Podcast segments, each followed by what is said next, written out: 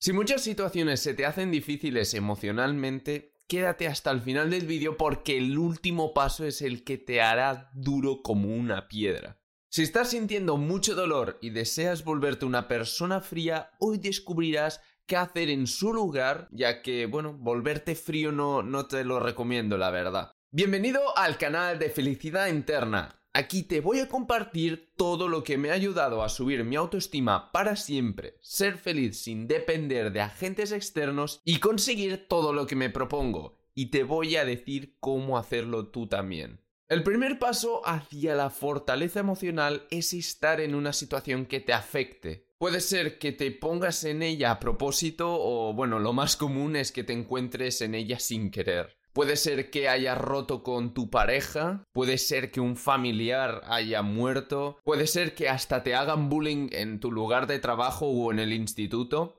Entiendo tu dolor, yo también he estado en todas estas situaciones. De momento, lo único que te pido es que continúes, no te rindas, ya que si no, no llegarás al siguiente paso. Si te está gustando el vídeo, te recomiendo mucho mi guía gratuita. En la primera en la que hablo del camino para subir tu autoestima. Todo lo que comento allí también te ayudará mucho a ser más fuerte emocionalmente y mentalmente. La tienes, como ya he dicho, en la primera línea de la descripción y en el primer comentario. El segundo paso para dejar de ser débil emocionalmente es reflexionar sobre cuál es la causa profunda que crea este dolor emocional. Quiero remarcar la palabra profunda ¿Y a qué te refieres con causa profunda? Te debes estar preguntando. Verás, hay causas fáciles de ver. Por ejemplo, la causa fácil de ver del dolor de cuando te rechazan es que te han rechazado. Pero ¿cuál es la causa profunda?